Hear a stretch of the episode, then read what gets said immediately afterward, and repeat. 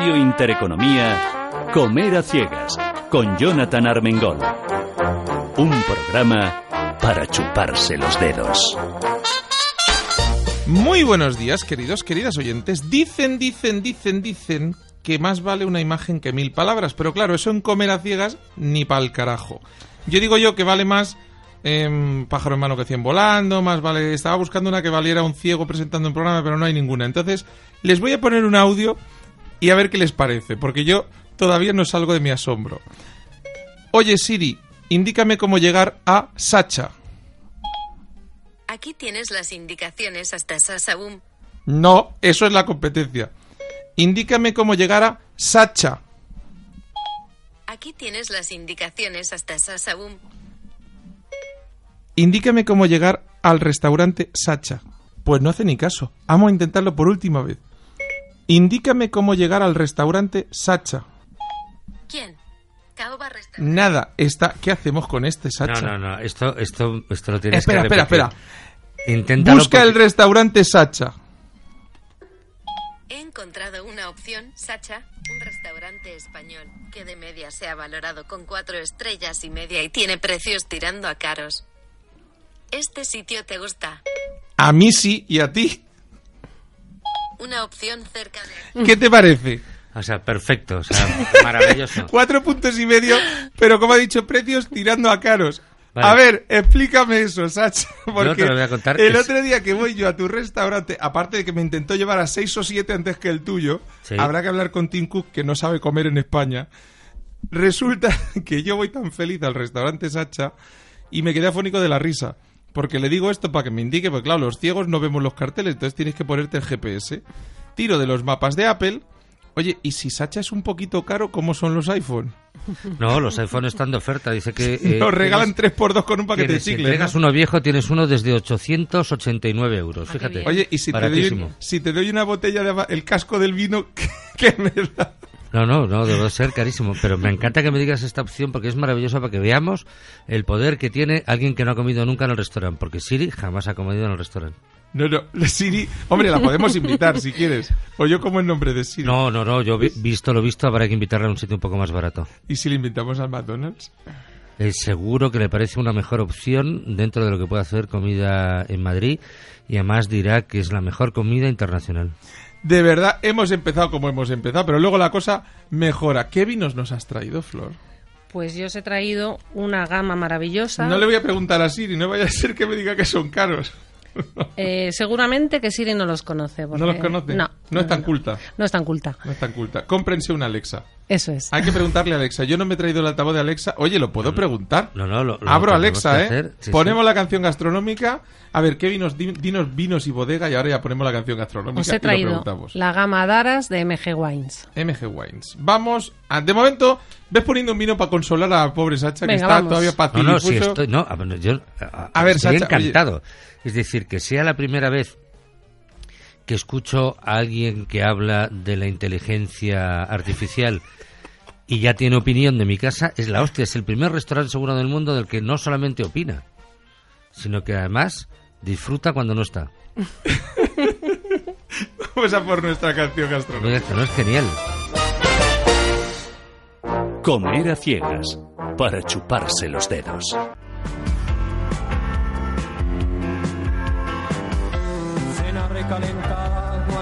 Tarde a casa. La imbécil de mi hermana que me pica y que se pasa. La loca de mi madre que me chilla y no se cansa.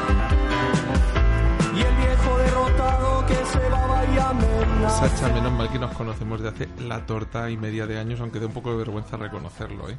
Pero entre eso y ponerte la cena recalentada, si salgo con dos guantazos del programa, ya saben que es que la confianza da. Bueno, pero es como decía este tema mítico de los golpes bajos, la historia del rock eh, español, la herencia del punk y lo que nos hizo libre con la música ahora. Cuando llegaba y le preguntaba, ¿dónde has estado? Mira qué facha. A ver, yo te digo una cosa, Sacha. Tú y yo tuvimos una conversación muy interesante. Ha no, sido eso no, tuvimos dos- una conversación. Lo interesante, ya, seguro bueno, no. fue para mí, tienes razón. Pero tuvimos una conversación que me llamó mucho la atención, Primero porque eh, al final, ¿cuántos años llevas siendo, eh, según por ejemplo Metrópoli, mejor restaurante de Madrid? Ya dos o tres. No, mejor restaurante como no, pero entre los de la ciudad, eh, quizá muchos. Llevamos una buena pila de años eh, detrás de. Conseguir la mesa en. Sacha está pelín complicado, pelín difícil. Entonces, Bueno, depende porque Siri te lo consigue muy fácilmente. le- sí, sí, te dice que es un poco caro y te busca el de al lado. Exacto. Pero, pero de verdad, me impactó tanto. Estoy por montar un restaurante al lado. Oye, ¿tú sabes que había o hay un restaurante que se llama Casa Carola? Sí. Que justo al lado, como vendían cocidos y ya siempre había gente eh, que no encontraba sitio, abrieron Don Cocido. Entonces decía, más barato que Casa Carola. Era lo que ponía en la entrada. Bueno, Tal cual. pues O eso, sea- eso es eh, algo mítico. Estamos todo el día viviendo de, de lo baratillo. Todos los anuncios de televisión dicen que son más baratos que el de al lado y la mejor elección.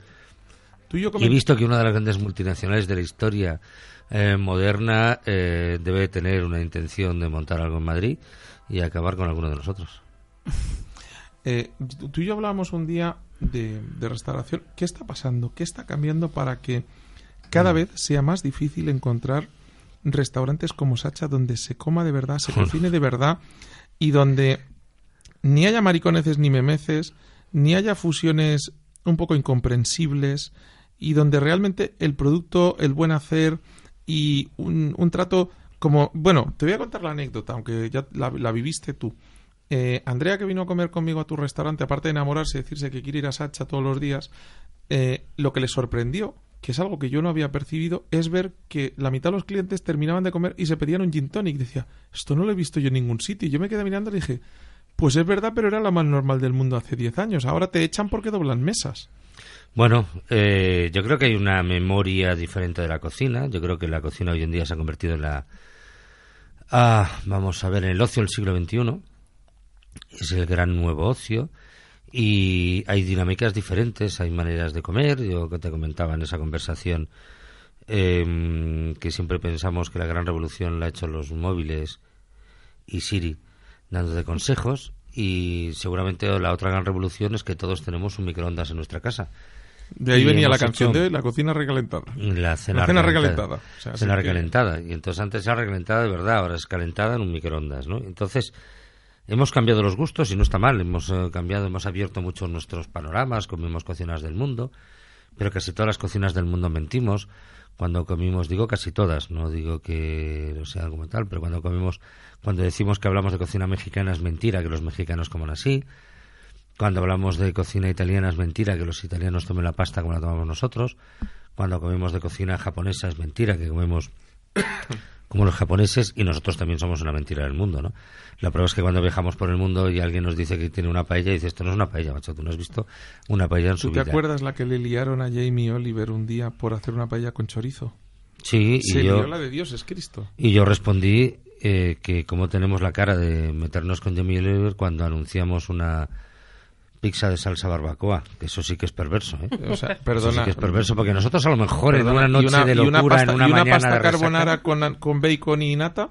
¿Qué me cuentas? Bueno, pero eso sí tiene un origen muy claro. Eso es cier- cierto que existía y tiene un origen muy británico de cuando parte de los británicos estuvieron en Italia eh, antes y después de la, de la Segunda Guerra Mundial. Ahí había una parte de necesidad de memoria. Incluso yo creo que, que levante la primera eh, mano el que no haya hecho en un momento de locura un asalto a la nevera, que es lo que se llama guarricocina Sí, sí.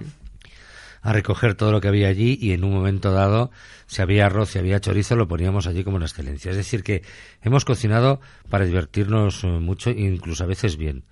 La mayoría mal, muy mal, francamente mal. Pero, pero que nosotros nos rasguemos las vestiduras.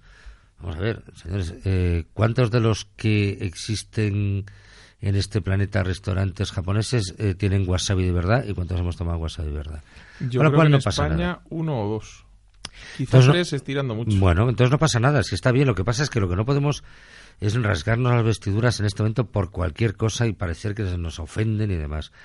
Al final tienes que divertirte. Lo que tú has puesto antes es fascinante. O sea, es una historia más. de la risa. Es una historia más de meter en la mochila de mi casa, que es. eh, yo recuerdo, o sea, pues Es Google que también. yo te digo que yo lo subía a un cartel y ponía, según Siri, un restaurante un poco. de precios un poco elevados, un Sí, poco sí, caros. es que no me acuerdo, soy incapaz. Un poco caros, ha dicho, no elevados, un poco caros. caros. Y, y luego. Si tu madre eh, levantara la cabeza.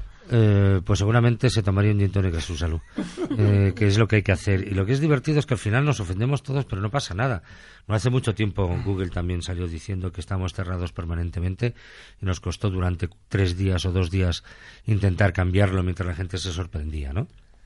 Además, Al final esas es fascinante. Grandes, esas grandes verdades de la tecnología nos están haciendo mucho daño. Mira, em, yo te pongo un ejemplo personal. Yo no suelo venir yo a hablar de mi libro, o sea que honestamente yo en teoría vengo a entrevistaros a porque- vosotros. ¿eh? porque no tiene libro. Exacto. Bueno, por cierto, les voy a recomendar un libro. Esto es de gastronomía, pero como me toca de por la rama sanguínea, si quieren compren el libro Lo que hay que ver de Miguel Durán, que vale la pena. Que van a alucinar de cómo era España hace no llega a 20 unos 25 años. Asusta ver lo que había en España, lo que era y lo que es ahora. Pero bueno, volviendo a la parte nuestra, yo te decía, a mí me sorprende muchísimo ver lo que, lo que están cambiando las cosas. Ahora, yo, por gusto y por capricho, eh, muchas veces escribo y publico opiniones en TripAdvisor, sobre todo porque estoy hasta las puñeteras narices de ver los dos perfiles de crítica. Todo buenísimo, amabilísimos, simpatiquísimos, majísimos, que suele ser cuando has comido medio bien y te dice el camarero, oiga, ¿no le importaría poner algo bueno en TripAdvisor con cinco estrellas porque nos viene muy bien? Y tú, enrollado del mundo, lo pones. O el que le ha caído mal o, o no le ha gustado algo y entonces dice que eso es para vomitar, que habría que matar al dueño y que es un atentado terrorista.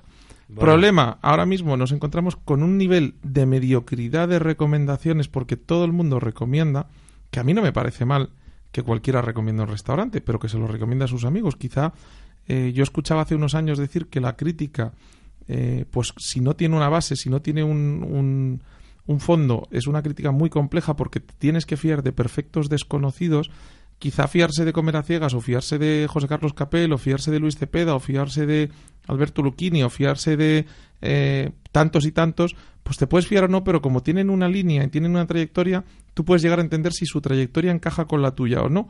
Pero claro, en TripAdvisor vas viendo un poco el albedrío, incluso, no sé si te a ti habrá pasado, pero hay muchos sitios que van los familiares y amigos de la competencia a ponerlos a caer de un burro, aunque ni siquiera compren y ni siquiera tiquen, porque, mm, porque así les bajan el ratio. O yo me encontré, por ponerte un ejemplo, con Víctor... eh, se me acaba de olvidar el apellido de, de, Bueno, Víctor, de toda la vida. de Salamanca, Eh, una estrella Michelin, Sí, eh, sí. un crack, ¿sabes quién te digo? Sí. Y eh, estaba efervescente esa noche que yo estaba cenando en su casa porque tenía dos críticas a caer de un burro en TripAdvisor.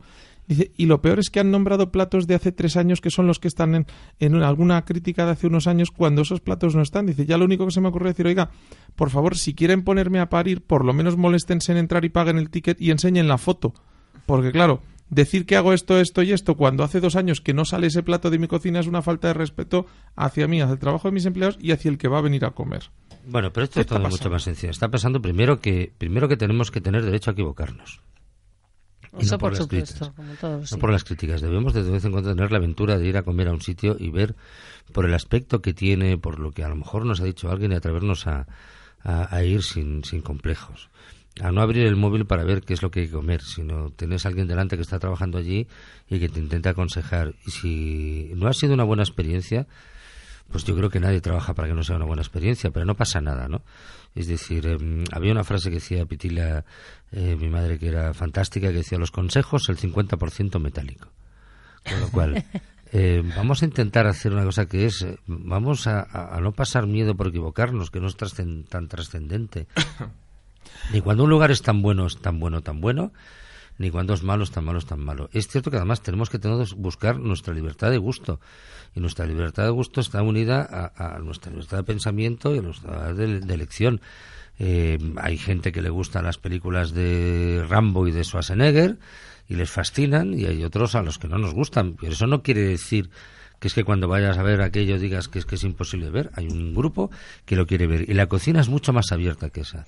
El problema es intentar hacer de la cocina algo vital, de tu conocimiento trascendental, de que tú también hoy en día sabes de comida, como sabes de vinos, como sabes de todo. Tú como todos, lo que tenemos que elegir son los vinos que nos gustan y los sitios que que nos gusta, gustan. Ana, Y dentro de eso intenta- compartirlo. Intenta meter cucharada porque si no, de MG Wines se va a saber porque dijiste el nombre cuando dijiste que traerías copas. Oye, perdona, lo dice el que no ha dejado hablar de todo el tiempo. A ver. Y además ya han eh, empezado a empezar a hablar. A, a a hablar dar de- caña, ya te ha No, dolido. caña, para- no, no, no, para sí, nada. Ya- yo no ya sido, en la ¿eh? primera lo que han metido es una cuña hablando de un libro de la familia. Bueno, bueno, eso se lo. va- ahora nos vas Ponme a la tener que canción del 10 padrino de fondo más. para que quede claro que aquí hay que tirar de la familia. A ver. Bueno, o tirar a la familia. ¿Qué os parece el vino que estáis catando? Os he dado una aldea, Maravilloso. una Daras aldea. Que la etiqueta nos han dado un premio, no sé si lo sabes, Jonathan, No, pero nos no. ha dado Vinographics, nos ha dado el premio a la mejor etiqueta, la mejor gama de productos, unas etiquetas que tenemos preciosas. Mira, tócalas porque Entonces yo vas te iba a decir, digo, yo para juzgar vinos soy bueno, pero para juzgar etiquetas pero soy estas- un estas sí que puedes. Tiene un poquito de Pues relieve. fíjate que yo creo que Claro. tienes bastante más criterio para las etiquetas que para el vino. Pues imagínate, o sea, ¿sabes? Es, es decir, el que puso que era un poco elevado fui yo, ¿sabes? Es que de verdad. Es lo que tienes, si es lo que Sí, es tienes. que de verdad. Si al final no dejas de hacerte publicidad. Sí, sí, sí. Oye, ¿qué es? Cuéntame. Mira, este vino es eh, una garnacha. Oye, la botella ya me la quedo aquí, que así me echo más. Ven. Madre Dios, qué maravilla. Eh, tenemos dos más y luego un maravilloso fondillón, que luego te cuento lo que es el fondillón, por si no lo sabes, que yo supongo que Yo sí. sí, pero hay- sí, pero igual hay algún oyente que todavía necesita escuchar comer a ciegas de vez en cuando. Pues sí, eso vamos a tener que ponerlo en el Siri para que recomiende. que, che, que si le digo sí. que lo ponga, fíjate, Sacha, aprende a domesticar lo que yo le digo que ponga a comer a ciegas y lo pone. Anda, Sí, sí, pues sí. mira. Tú le dices, "Ch, oye, si queréis lo probamos, porque es un Perdona. poco rollo. Bueno, y también hay que, hay que ponerles que prueben la gama. Ah, ya me acuerdo. Siri, Habíamos venga. quedado que le preguntábamos a Alexa eh, cómo llegar a Sacha o qué opinaba del restaurante Sí, ahora Sacha. cuando acabemos de hablar, que lo más importante de Del vino. aquí es el vino. Exacto. Luego hablaremos de esas recomendaciones, pero yo sigo insistiendo en que como yo no tengo Twitter, no tengo Facebook, no tengo inter- Internet, no tengo Instagram, todavía eh, deseo que las cosas me las cuentes tú, entre otros. Yo es que, bueno, yo tengo, me pasó una cosa muy divertida con Instagram, lo he abandonado temporalmente, no sé hasta cuándo, porque alguien me dijo, ¿cómo puede ser que tengas tantos seguidores y tú no sigas a nadie? Y claro, le dije, digo, pues hombre, básicamente porque como yo no veo las fotos que publican los demás, pues nunca he tenido interés en seguir a nadie, digo, solo es porque me dijeron que tenía que subir las que yo hago. Entonces, claro, me he enterado que es que lo, lo cool y lo fashion es que tú sigas a muchos para que muchos te sigan a ti. Entonces es como una cosa un poco peculiar. Don José Fernández, ¿ha venido usted corriendo? Sí, sí, que se nos va a sentar. La maratón. La maratón desde, desde Nuno, que son do- do- dos o tres kilómetros, pues se te ve O fatigado. más, dos o tres o más. O más. A ver dónde has aparcado, a ver lo que has hecho. Si es que menos mal que tres. ¿Sabes lo que nos trae Ana? ¿Qué nos trae? Nos trae torrijas. de- A ver, Ay, de- sí, torrijas de vino, la que- que dicho así suena muy normal. Pero, Pero, es, Pepe ¿es de un normal. ecológico o no? No, Pepe tiene de normal lo que yo de buena vista. O sea, imagínate. ¿Sabes? Entonces, Antes de las torrijas se traía un pincho de tortilla. ¿en serio? En serio. Hoy, hoy, hoy. Sacha, ¿te atreves a probarte un pincho de tortilla de, de Nunos Pastelería? No, no, me atrevo a, a probarlo yo y no dejarte a ti. Eh, eso ya, eso ya, a eso, eso, por favor, a eso, hacerle una foto, que alguien le haga una foto, que luego al Instagram hay que subirlo. ¿Qué hacemos Ahora con que el régimen? que A no. ver. ¿Qué hace- Con la dieta, pues. a ver, ¿qué hacemos con eso? eh, a ver, estamos en horario infantil, pero discretamente te recomendaría la dieta del cucurucho. Luego ya te explico Eh, cuál es. mm. ¿Sabes? Que no está sí, mal. sí, sí, no, si mi marido me la recuerda. Sí, te la recuerda mucho. Sí, sí, ¿Y sí. le haces caso o no le haces caso? Eh, todo lo que puedo, del- todo lo que puedo, Jonathan. Oye, cucurucho es correr, Oye, correr tú no mucho y comer aceptas, poco. no aceptas stagers porque te mando a Andrea, ¿sabes? O sea, stagers de cocina, pues stagers de esto. Pues sí, sí, sí. Oye, Sacha, hemos hablado de tal, de cual, pero hay un, bueno, hay un montón de platos. Yo, por ejemplo, la sopa de cebolla, que al final yo creo que te queda del recuerdo de tu madre, porque es de las mejores que he comido en mi vida. Pero, Has comido dos, muchas gracias. no, no, he comido unas 50 o 100 porque me vuelven loco. Pero te lo que me flipó y lo que más flipó, Andrea, es que me puse morado de mejillones que te tuvo que decir, no le gustan los mejillones. Y vio Sacha una montaña de cáscaras así encima de mi plato y dijo, pues menos mal. ¿Sabes lo que pasa? Que eso... Quedó en mandarme la receta y no me la ha mandado, que por conste, ¿eh? supuesto. Eso es que es que no lo sabemos. Eh, O sea, dep- tú los echas y a ver lo que sale, ¿no? Exacto, ahí, pero mira, hay una cosa que es lo más fundamental cuando comes es tu compañía y tu estado de ánimo. Eh, si tú estás bien, todo parece que es mucho mejor y ahora que estamos en un periodo en donde la gente mm, está de ocio más libremente y tiene más tiempo, se nota muchísimo que todo es estupendo. Entonces, cuando vas a, siempre, como los ingleses dicen, el, el césped del vecino se ve mucho más, ah, Más verde. y cuando tienes esa experiencia es igual. Yo no creo que sea tan importante hablar. La intención de, de comer es tan, tan positiva del, del que hablábamos antes, ¿no? De- del que te da de comer un, un pequeño bocado de algo que no estamos algunos muy de acuerdo, eh, que es como la carne en exceso picada, al que te da un, un tartar soberbio, a una sopa de cebolla o el que te hace una sopa de las que se abren y se calientan con un poco de agua caliente. Estamos hablando de que la cocina tiene que ser mucho más libre. Eh, tenemos que defender muchas más cocinas y lo que tenemos que intentar es que sean lo más, lo más posiblemente honestas del. Pero auténticas, del- ¿no? O sea, a mí me parece bien Ah, bueno, que Sacha claro. cocine lo que cocina porque es lo que sabe cocinar. Lo que no tiene sentido, o yo no le vería sentido, es que tú de golpe te pongas a hacer cocina hindú. Porque a lo mejor no es precisamente lo que tus recuerdos y tu tradición y tus conocimientos te llevan a hacer. Hombre, pero lo primero que tienes que hacer es que eh, si a un- alguien va a un, a un sitio donde hay cocina hindú o cocina india, eh, que primero vaya a un lugar exacto de cocina india que intente ser lo más eh, realista posible. Y luego, a partir de ese conocimiento, luego puedes evolucionar con todo. Y tenemos ese, ese mundo ahí detrás. Y lo que hablábamos, que intentas llegar a ese camino, de qué es lo que nos pasa con la cocina, es que muchos nos hemos acostumbrado a que hay algunas cocinas que pensábamos que conocíamos o que conocemos y que son excelentes, pero no lo son tanto. Y te lo dice uno de una generación que empezó a comer. Yo recuerdo los primeros japoneses de Madrid, te hablo de los años 65, 66, que eh, había uno magnífico que sigue estando, que se llama Mikado, y alguno más que estaba en la calle de y empezamos allí, pero a otros empezamos comiendo en lugares que se llamaban la Gran Muralla, la Casa de Lee, y pasados los años y viajando y moviéndonos nos dimos cuenta de que aquello que nos parecía que estaba bien no tenía nada que ver con la realidad. Y eso es lo que tenemos que intentar delimitar, que luego cuando vayamos a comer a un lugar digamos, no, no, te me vas a contar a mí cómo es esta cocina, si yo he estado muchas veces, y no has estado nunca. Has estado en un sitio en que te daba lo que a ti te gustaba, pero no tiene nada que ver con lo que nosotros cocinamos. Y esa es la experiencia que tenemos casi todos los españoles cuando vamos a lugares de comida española fuera de este país. no voy Que hay que nunca, estar loco no voy nunca, eso. pero eso es lo que piensan los italianos de la comida aquí o los mexicanos o tal, es decir, ¿cuántos sitios mexicanos donde se puede decir que se come mexicano hay en Madrid? Pues yo no lo sé.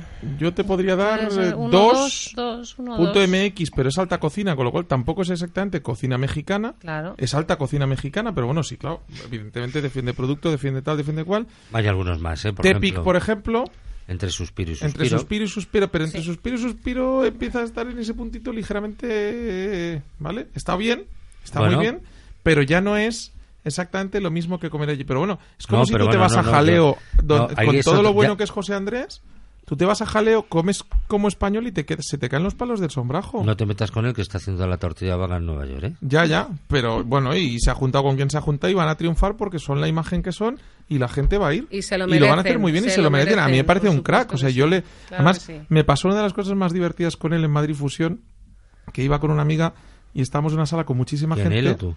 Mm, Yo iba con una amiga, él no Ah. sé con quién iba.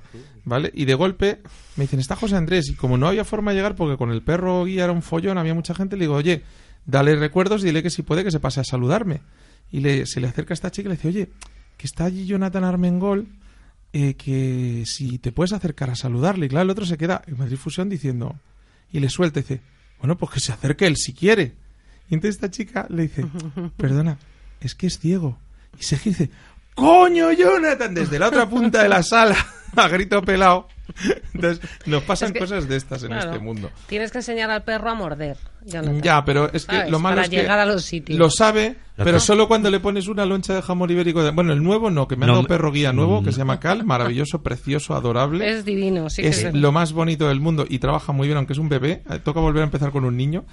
Eh, pero, pero reconozco que a este me han prohibido darle de comer. O sea, por favor, estamos en un programa gastronómico. No le den de comer a los perros guía. Tienen que comer su pienso.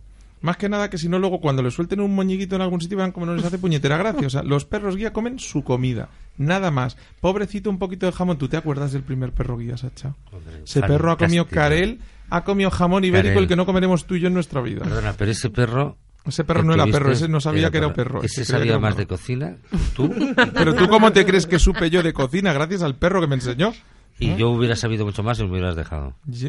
Eh, oye, ¿Puedo hacer un apunte sobre lo que estáis hablando de, de la cocina? Pepe, de- estoy de- por preguntarle de un lado a, del otro.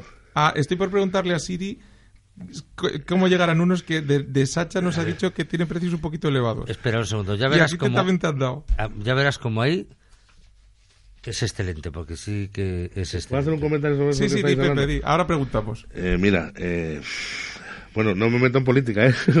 Ahora estamos en campaña tú, tú has electoral. pasado o sea, tu niñez, tú has pasado tu niñez en, en Barcelona, Cataluña. Yo soy en Toledo. Yo recuerdo que fuiste una vez a, a, a la pastelería y te di un bocadito de nata y se te puso una sonrisa y dices, "Joder, me recuerda cuando era niño. Sí. Esos son los sabores que tenemos. Eso es lo que nos queda. Por eso decir de, de- de un sitio y de otro, ¿Por qué lo que puñetas- tenemos son esos sabores. ¿Y por qué puñetas en la mitad de las pastelerías a las que voy y pido una bamba de nata y me- les pregunto, oye, ¿es nata de verdad? Y me dicen, sí, digo, por favor, no si vas a usar mix vegetal, si lleva algo que no sea nata de verdad, dímelo porque no la compro, te compro otra cosa. No te preocupes. Y he devuelto ya varias, les he pegado el bocal y he dicho, oye, ¿por qué me tomas el pelo? Hombre, Entonces, ¿qué ha pasado? Pues, Pues esto, eh, que se creen que... Que además te que- digo, soy que- tonto. exacto, que la, que la gente pide para no desencaminados, es lo, pero- es, es- es lo- bastante acertados. Exacto. Es, es lo que es, es, igual que las torrijas. Yo recuerdo que antes mi abuela hacía las torrijas el lunes, el lunes de, de- de Semana Santa y estaban perfectamente el domingo de, de Pascua perfectamente. Y ahora las tienes que conservar con cuidado porque seguidas se te secan. O las rosquillas o los pestillos. O sea, las, las cosas de antes, las, las elaboraciones de antes, las salidas y todo lo que teníamos es distinto. Y, y no sé, los profesionales están utilizando muchos muchos mixes que no, que no son sucedáneos, pues que es un problema. El problema, siempre lo he dicho, lo tenemos con la mantequilla, siempre lo recuerdo. Mientras el jamón, por ejemplo, eh, tenemos jamón ibérico de bellota, jamón de recebo, etcétera, la mantequilla no. Y la mantequilla, la vaca se ha comido verde, no tiene nada que ver que si la vaca ha comido pienso. Es verdad.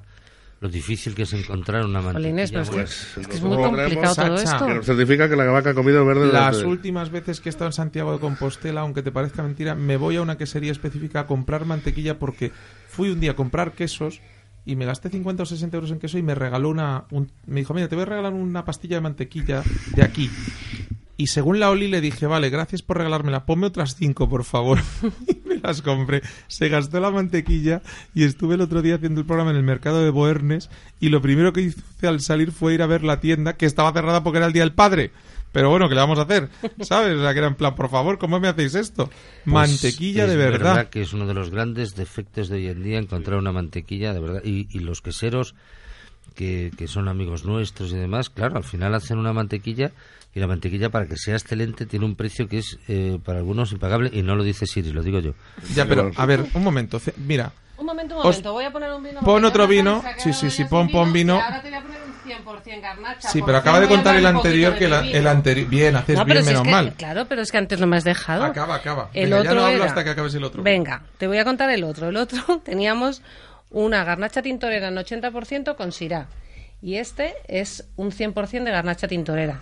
Que nuestro, nuestro viñedo eh, tenemos el mayor territorio ecológico en toda Europa. Eso es impresionante. A Estamos ver, a ver, a ver, a ver, que eso es fascinante. en Almansa, tenemos Sí. nuestra bodega Venta la Vega y entonces tenemos el mayor territorio ecológico que hay en toda Europa. Estamos en la falda, en las faldas del, del Mugrón. Tenemos ahí un microclima estupendo que nos para todas las tormentas eh, y es eh, hace- hacemos unos vinos pues fantásticos. Pero son vinos, mira, este vino, por, el primero era un vino que ese 20% de sirá le daba un pelín más de cuerpo y más de- un poquito más de acidez, si quieres. Sí, este vino todavía, mira que era bueno ese y sabroso, este todavía es más amable, más ligero, es una virguería, son de estos vinos de... mm, yo, le, yo le veo un peligro a este vino, honestamente. Un peligro ¿vale? porque porque no te dejas de beber a que sí? Exacto, o sea, es que te abres una botella y más vale que tengas tres y, y, y Cabify o Uber o Taxi, el que quiera, para que luego no me peguen a la salida, ¿vale? Porque más vale decir, aprendan a utilizar transportes alternativos y beban lo que quieran. Yo, como Pues voy ciego sí. en serie, ya agarro al perro y camino. Hay que hay que Pero- beber, hay que beber vino. ¿Me Y- con una torrija de estas? ¿sabes lo que A ver, no Venga. había tortilla. Trae para acá tortilla. Hay tortillas, pero tenemos vino de... o sea, Tor- de- torrijas de vino. Torrijas de vino de Rioja. Pepe, Pero a bueno, ver, una pregunta. Pepe, es que para venir tenías que haberme pedido vino ecológico de Almansa. Es que, bueno, lo arregláis, en, lo arregláis en un ¿eh? o sea, tú no le provoques. Tenemos un montón.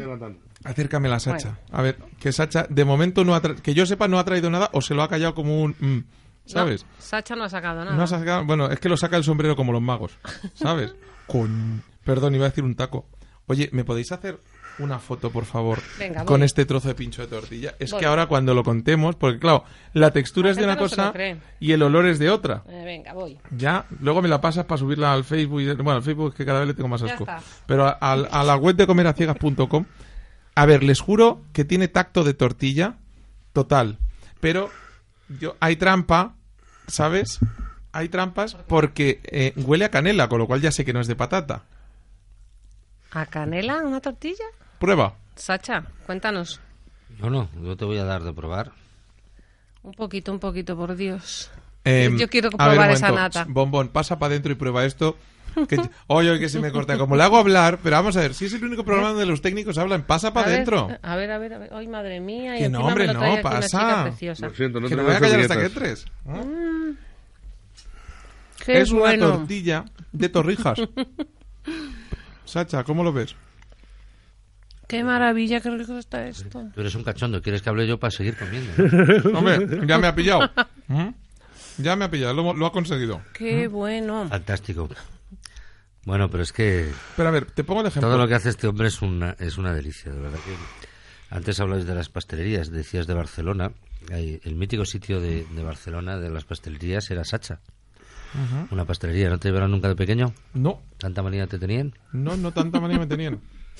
Es un sitio mítico de Barcelona que es la pastelería. Y le hemos cogido un- una especie de, de mirada eh, un poco atractiva a las pastelerías que siguen haciendo un, un trabajo sutil y, y- maravilloso con muchas cosas de deseo.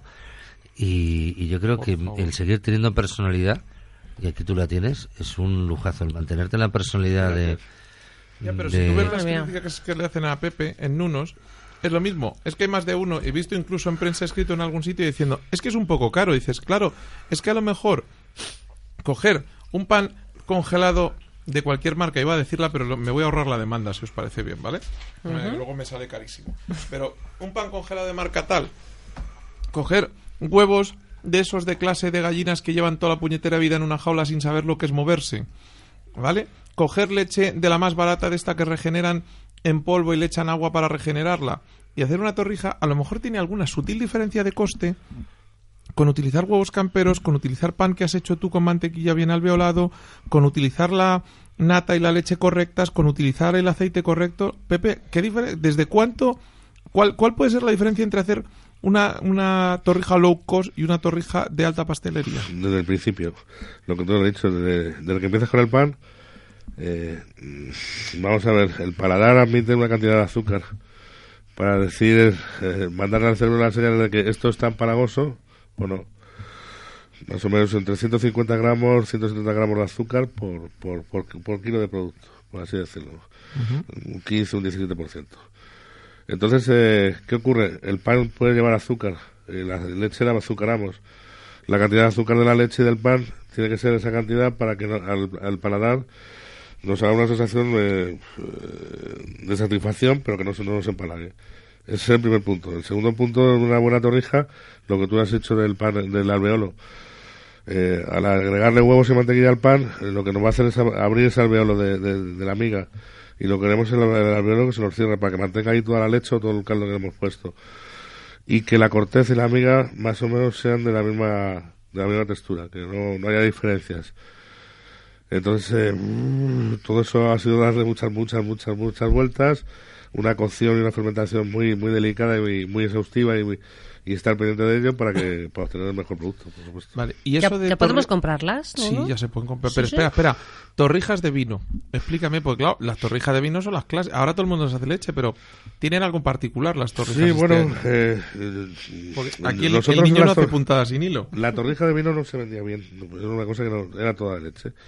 Entonces, eh, bueno, yo quería sacar una colección de vino porque realmente la eh, vamos un poco a, a la historia y se dice que las, las torrijas se consumen en Semana Santa porque es un dulce que simboliza el pan, el, el cuerpo de Cristo y El el, vino, vino. la sangre de Cristo. Entonces se hacían de vino.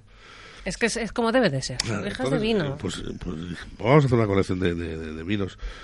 Indudablemente las hemos especiado. Hemos hecho con un vino de Rioja, hemos hecho otro con Albariño, hemos hecho con un PX, hemos hecho con un...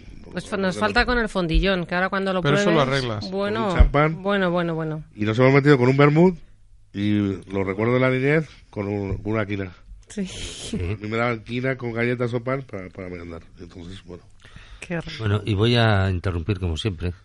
De que sigas ahí con el móvil, que pareces un jovenzuelo. Estoy mirando, estoy mirando Eh, la escaleta. No, no te chives, que si no se vamos. me olvidan los nombres, estoy mirando las escaletas, puñetas, que luego, en vez de llamarte Sacha, ¿sabes? Te llamo Ronald McDonald. Entonces ya luego la liamos. pues hombre. mejor me iría. Sí. Ah. Eh, hay Oye, una yo cosa que hay oí decir cuando todos se pusieron a criticar un día un grupo de grandes chefs, algunos con estrella Michelin, otros con restaurantes un poquito caros, decir que eh, las hamburguesas de McDonald's eran horrorosas, que no sé qué, todo el mundo poniéndolas a caer de un burro, y solo hubo dos personas que no la pusieron, y uno fue Sacha y dijo, a ver, el que sea capaz de hacer una hamburguesa con esa calidad por ese precio, eh, que dé un paso adelante, dice, porque yo, mm, claro, es, es que tienen que hacer muchas, pero es que yo no soy capaz a esa calidad preciosa. Otra cosa es que yo quiera dar la hamburguesa de guayú de no sé qué con mostaza de Dijon con un pan artesano no sé qué, pero estamos jugando a ligas diferentes. ¿no? Vamos a ver, ya nos hemos metido en fregados. hemos- Venga, vamos a la carga. Dos cosas. Primero, eh, esas grandes cadenas de, de hamburguesas han hecho feliz a muchísima gente y han prometido que muchísima gente eh, pueda salir, pueda comer, hayan celebrado los cumpleaños de sus hijos, con lo cual yo no puedo negar padres, jamás Efectivamente. Jamás eso. Si había diferencias, que la primera cadena se montó aquí muy cerca, en la calle Orense, y al principio no había cerveza, y al final era el primer lugar del mundo, o creo, ¿eh? o si no de Europa, en donde, en donde aparte de las mujeres se vendía cerveza, porque si no los padres no acompañaban a los, ni- a los niños. Toma ¿no? Pero entrando en eso, tienen esa capacidad de hacerlo, pero sí es cierto que, por favor, lo siento, no intento ofender a nadie, pero hay cosas en la vida que no pueden ser. Y hay una de ellas que es hamburguesa y gourmet. No puede ser. No puede ser, porque... Es como no- hippie chic. No, no tiene sentido que sea... Bueno, hay mucho Cuando pijipi tú ahora, tienes, sí, sí, pero una hamburguesa Pues eso también es puede una ser tontería, uno de Jonathan. los- puede ser uno de los mejores bocadillos del mundo y no lo niego. Y yo tengo pared con pared a mi amigo Alfredo Barbacoa, que seguramente es el símbolo de las hamburguesas. Ha Hay sido premiado por en- Metrópoli este año, Metrópoli, sí. pero ya era premiado por toda la gente Sí, que le por quería supuesto. ver y todos los que somos amigos suyos. Y había otro un poco más arriba, que era el Nightingale Square, que es uno de los sitios más antiguos de hamburguesas de Madrid. Y es un bocata excelente, pero no es gourmet. Claro. Y con respecto a lo que estábamos hablando, y lo siento, pero es un bocata excelente, pero no es gourmet, hay cosas que no lo son. Eh, o para mí, evidentemente, no sé de esto casi nada. Y antes cuando decíamos de lo- que se vamos todo el rato con lo de los precios, ¿no? Que no hay nada más banal que hablar de eso. Hay una cosa en la vida que hay que empezar a cambiar, y tú sabes que te lo he dicho mil veces, Jonathan, que es, las cosas en la vida no tienen una relación precio-calidad, tienen una relación precio-placer. Precio-placer. Esa relación la llevo diciendo yo 20 años. Dije, ¿de dónde lo habré aprendido? Y fue del señor Sacha. Hay que jorobarse. Precio-placer. bien. La- Precio-placer. Yo siempre hablo de relación precio-placer. Con el Por vino- cierto, déjame que dé un Con el consejo. vino el que es, quiera vamos, comprobar... Yo creo que está súper bien traído. El que quiera comprobar si una hamburguesa es gourmet, que tenga valor y se la coma fría. A ver qué sale. Mira, os voy a dar un dato, A ver. un dato con números para saber si una cosa es cara o barata. Nos ha ocurrido desde hace, desde hace dos años estamos así. La vainilla.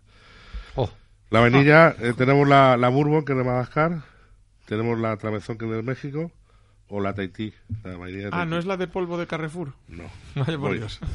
Normalmente hace dos años yo estaba comprando la de la Bourbon de, de Madagascar a unos 80 euros el kilo. La de México a unos 200 euros el kilo. Y la de Tahití a unos 500 euros el kilo. No sé por qué dicen que se ha metido con el narcotráfico o qué. De golpe y porrazo, de esos 80 euros, me sube a 600 euros el kilo de Madagascar. cierto.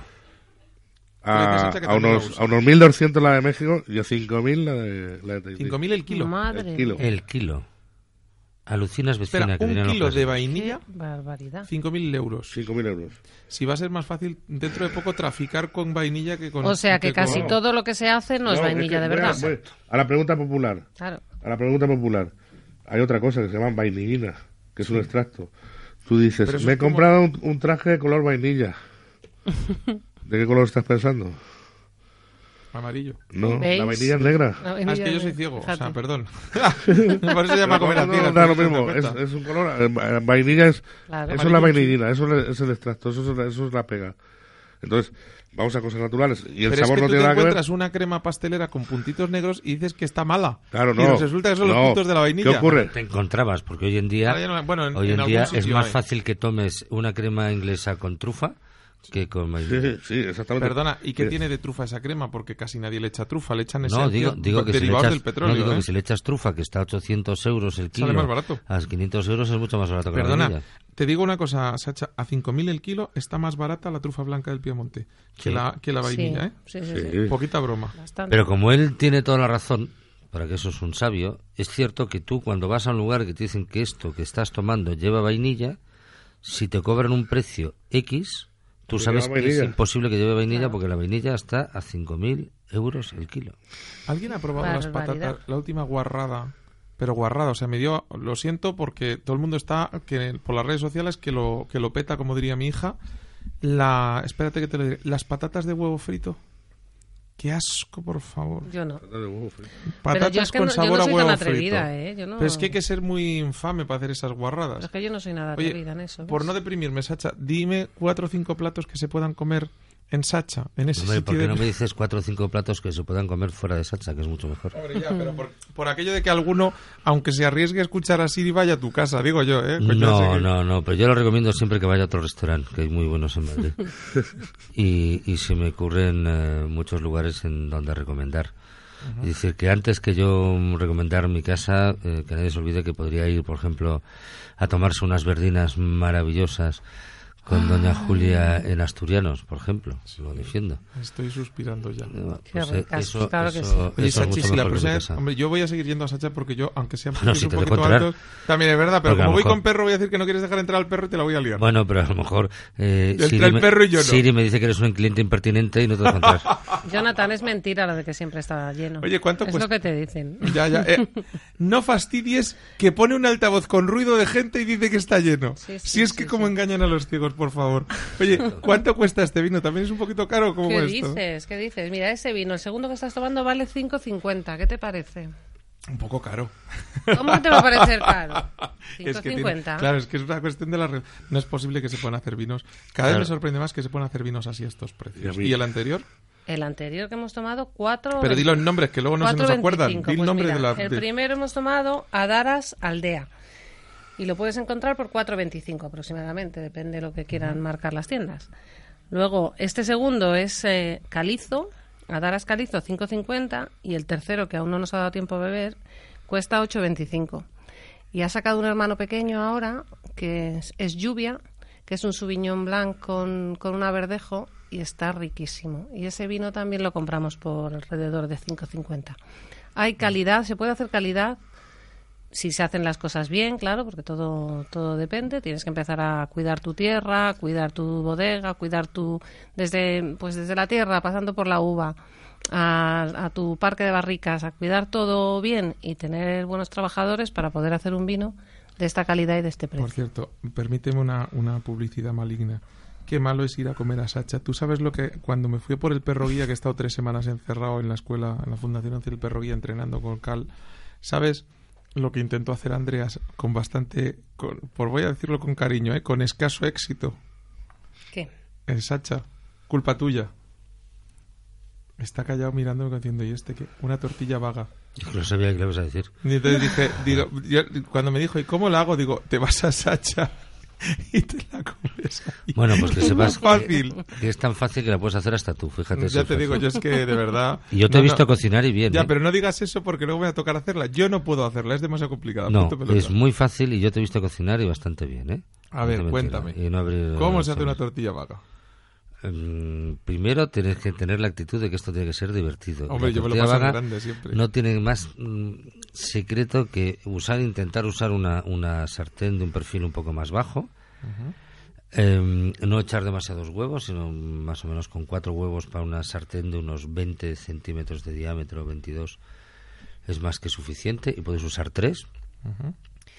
Y lo que tienes que usar es un huevo no demasiado batido, una porción de aceite interesante que nunca pasa nada porque lo que no funciona sobra de la sartén y cuando ¿Y, esté y quieres alguna caliente, variedad especial para las tortillas? ¿Qué nos recomiendas? de variedad de aceite De aceite. Claro, yo uso un cupás. A mí me gusta Vale. hacer mi propio, mi propios cupás con los aceites, pero tampoco tienen que ser demasiado potentes porque aquí no el uses huevo picual para es, hacer esto porque matas el huevo. Claro. Yo eso iría a una cornicabra, la arbequina tampoco porque se nos va a ir de temperatura seguramente. Y porque no aporta nada en ese momento, pero sí la podemos usar después. Vale. Y el caso es que yo sí en esta, que es la que más popular que hago, hago una patata, que es una patata cortada muy fina, como se hacía en Betanzos, porque yo me crié a unos pocos kilómetros de Betanzos y el famoso, famoso lugar de las casillas de Betanzos eran las amigas de mi abuela. Esa, no bates el huevo mucho, le echas esa patata que está cortada casi como en chips, y a partir de ahí, cuando ves que se ha cuajado solamente por un lado, por abajo, ves que por arriba todavía tiene la textura de que el huevo está sin hacer, en un plato grande, como si fuese un plato de pizza, lo vuelcas eh, sin darle la vuelta y la acabas con lo que tú quieras. O sea, yo le pongo ahora una morcilla del norte de Córdoba con unas piparras un poco de, de mm, puerro que a mí me gusta, pero también ahora que llega una temporada diferente lo puedes hacer, que es fantástica, como una parte más clásica, que es con unos ajetes, una pizca de calabacín y unas gambas que simplemente has marinado con un poco de aceite templado sin que estén eh, cocinadas. Pero cada uno que le haga lo que quiera. Y es tan sencilla que es, como dice algunos, una tortilla para extranjeros, que es lo que digo yo, siempre. Porque al final no acabas dando la vuelta. Una de las cosas que ha hecho que la tortilla de patata no triunfe en ningún lugar del mundo, y no se hace en ningún lugar del mundo menos aquí, no se hace en ninguno de los lugares que se habla castellano o español en Latinoamérica, es por aquella maravillosa historia de qué es lo que te pasa cuando tú estás haciendo una tortilla de patata, que todo el mundo esté esperando, está esperando a que le des la vuelta para que se te caiga. Te juro que a mí no se me ha caído ninguna hace siglos, pero no lo sé. Y además No, aprendí- claro, pero perdona, porque tú no lo puedes ver. Ah, lo de que el perro esté a mis pies con ojos suplicantes es por eso. Ahora lo entiendo. Exacto. En cuanto el perro me va a batir huevos, viene y se sienta a mis pies. Y siempre he preguntado Pero por qué. mm, esto... Nunca llega al suelo. Esto es No, no, claro, nunca se ha caído. Yo he dicho que no se ha caído solo, ¿eh? No ha llegado al suelo, claro. Exacto, al suelo, Claro. que no, no, no.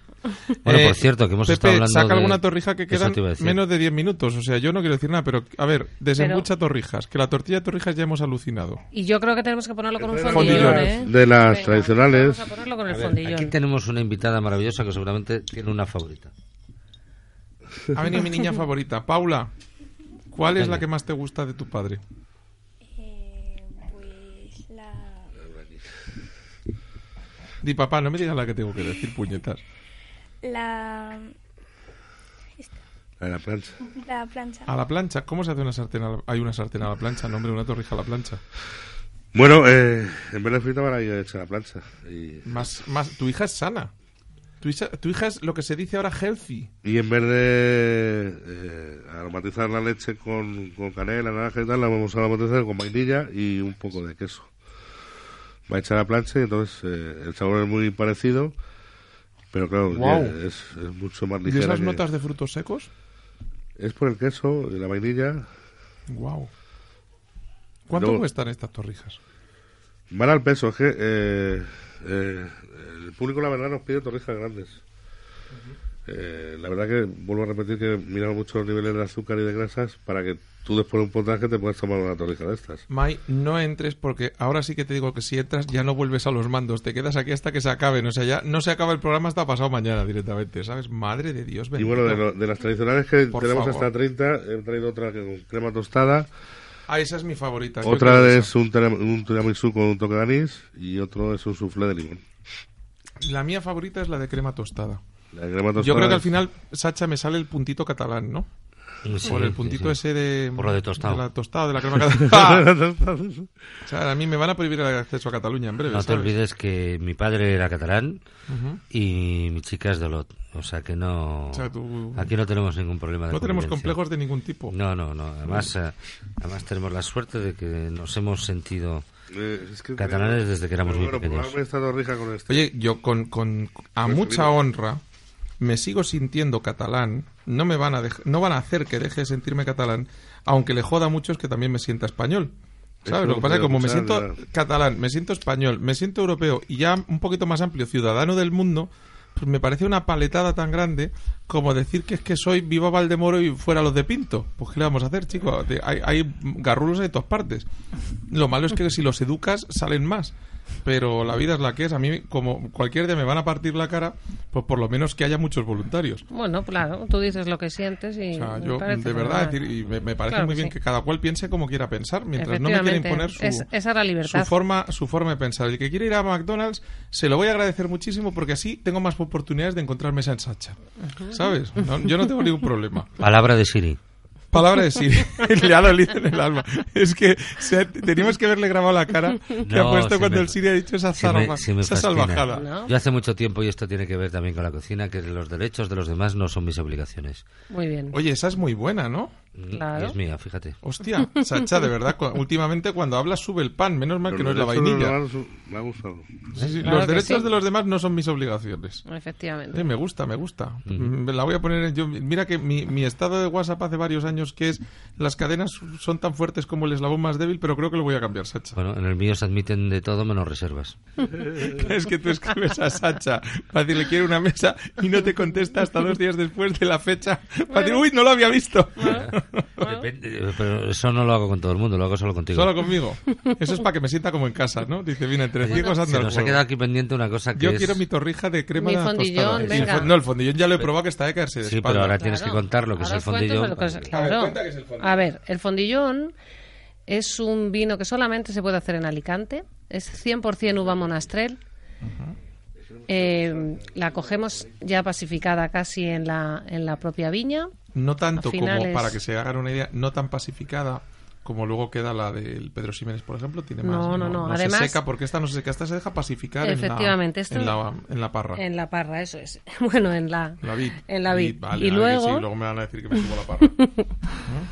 y luego eh, no se le añade ningún, ningún alcohol, como a los vinos de Jerez, por ejemplo. Esto solamente es vino.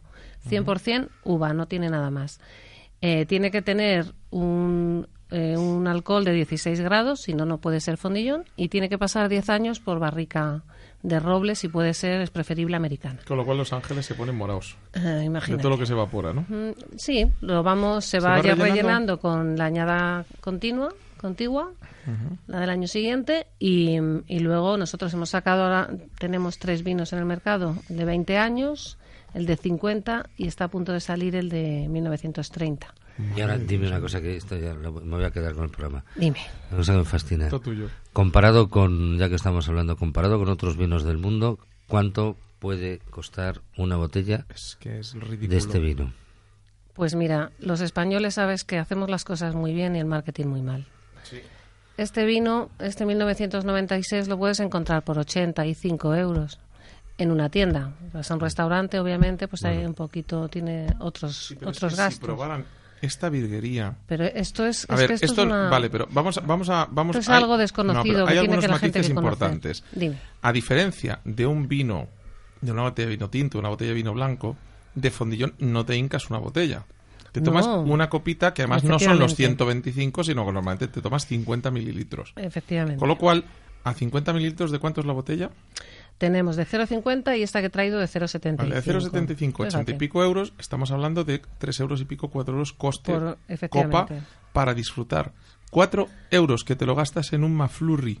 Pues sí. ¿sabes? Y este... La eh, diferencia es cuánto valdría un vino de estas mismas características elaborado mm, En el sur Francia- de En vete no, a en Francia, Francia ya no. Convierte esto, En Francia, ponle, 4.000. ponle el apellido En Tocay, Tocay, a esto bueno. que no tiene nada que ver, pero ponle el, el Tocay y ponle Putonios. Y verás tú que este vino se puede ir a 3 o 400 euros. Pero tan a gusto, como un arbusto. Fácil, fácil. Y es que eh, una cosa es lo que cuesta y otra cosa es lo que vale. Yo creo que este vino vale mucho más. Y luego, eh, con las torrijas que nos ha traído nuestro amigo Nuno, son maravill está maravilloso. Pero con unos salazones, con unos quesos, con hay muchos platos a los que puedes, con unas alcachofas, ya ahora que, se, que están, que de es las la pocas época. cosas que se puede tomar con las alcachofas. Yo le traigo aquí luego por sorpresa, como dirían fuera de cámara, para que vea algo O sea, que me quedan no cuatro minutos de programa y no has traído nada para probar en la radio. Lo traes Sí, luego. señor. ¿Sabes? ¿Tú sabes Acaba lo de, de quién mató? sacarlo. Ahí estás, por favor. Ahí llega mi Sacha. Nada, tres minutos para que no podamos opinar. ¿Sabes? O sea, directamente. Este es Sacha. Pero esto es algo que no te has comido nunca. en cambio. A ver, a ver. Pues tú sabes lo que le decía, y es que no puedo contar chistes de estos en la radio a estas horas. No, no cuentes ¿Sabes? chistes, que tampoco Pero luego recuérdame que te cuente lo que, lo que le decía mm, en el cuento moderno cuando va Caperucita por el bosque y se encuentra con el lobo y le dice, Caperucita, ta- Caperucita, te voy a comer algo que no te ha comido nadie nunca. ¿Sabes lo que le contestó Caperucita? Eh, Se puede contar, es que me he dado cuenta que es fácil, no. ¿eh? Sí. Sí, pues cómo no se la hace esto, hijo mío. O sea, ¿qué me haces? La madre que lo parió.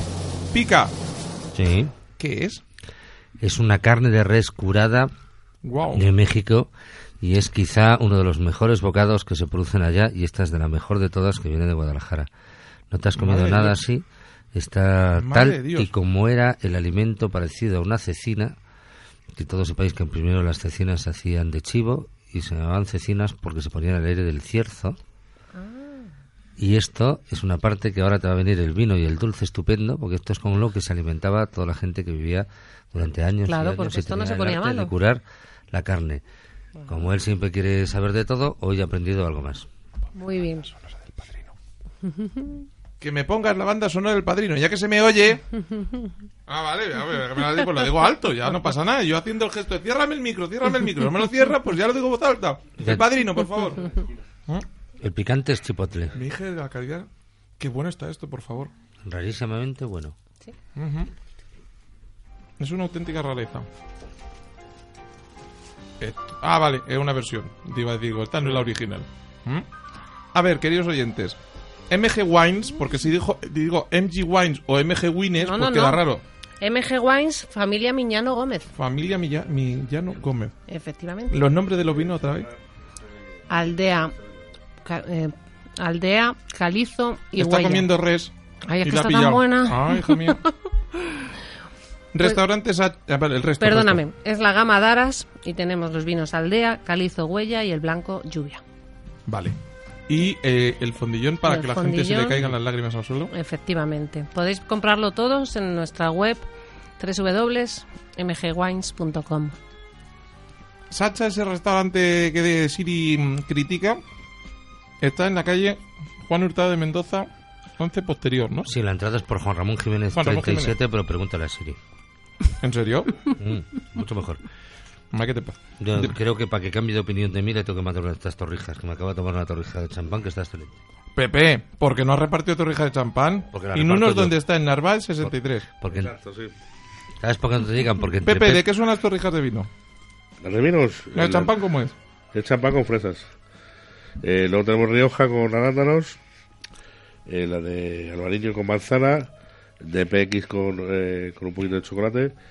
La Bermud eh, eh, lleva eh, toros eh, afrutados de, de yuzu y de, y, de, y de mango. Y luego la de, la de quina con galleta.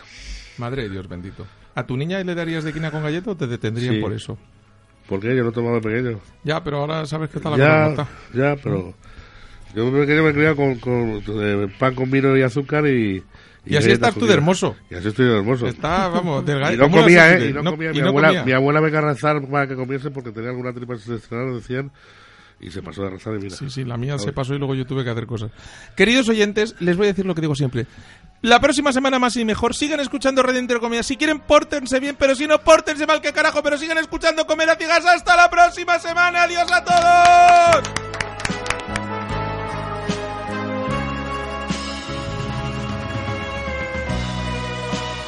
Sigue disfrutando de la gastronomía en comeraciegas.com.